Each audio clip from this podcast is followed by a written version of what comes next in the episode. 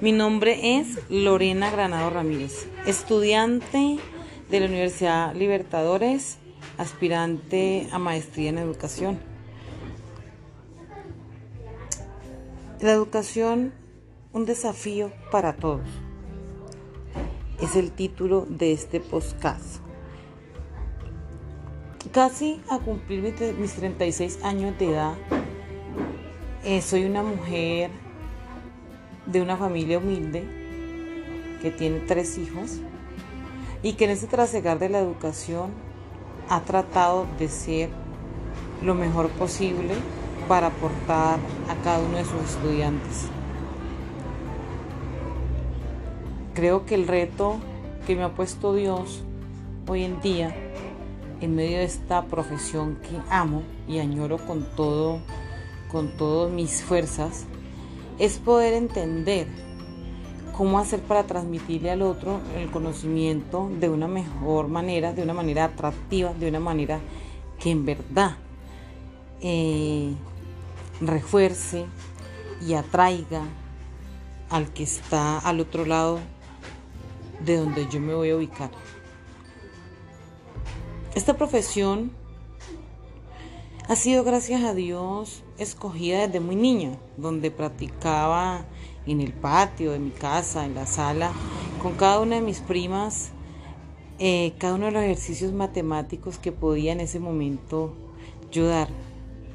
Me acuerdo que me sentaba con un panal de huevos, eh, le colocaba las letras y hacía como si esa fuera mi máquina de escribir. Hoy en día ejerciendo esta labor, eh, y teniendo en cuenta cuál es el aporte tan grande que tenemos los maestros y cuál es el reto que nos exige hoy y más aún en este año 2020.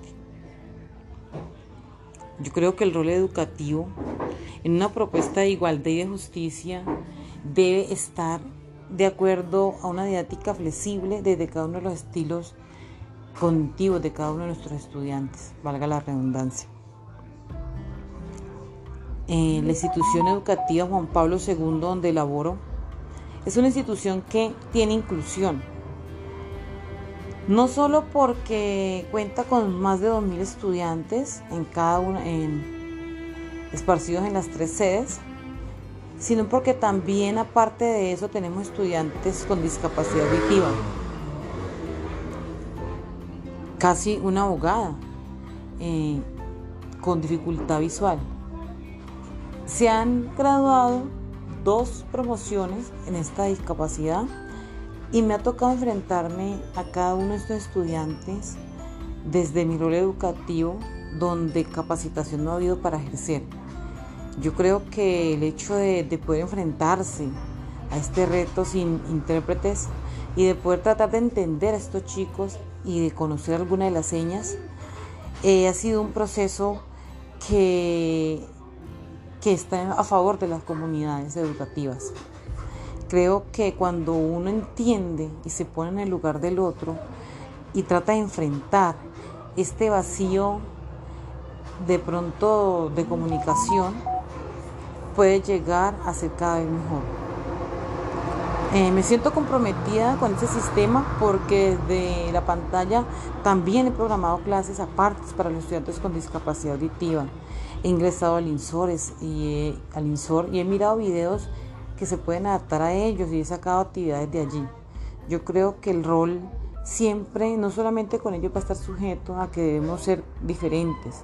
El rol educativo nos exige a nosotros los docentes adaptarnos a cantidad de situaciones que viven nuestros estudiantes, el contexto, la realidad, lo que en verdad requieren para enfrentarse a la vida y desde qué desde qué parte yo como docente puedo aportar. Mm, cuando practicamos este tipo de profesión y nos apasionamos de ella, yo creo que se hacen cosas que motivan al otro y que reconocen en el otro que hay un ser, un ser en igualdad de condiciones, un ser que quiere que lleguemos a una calidad, pero que también lleguemos a una interculturalidad. Gracias.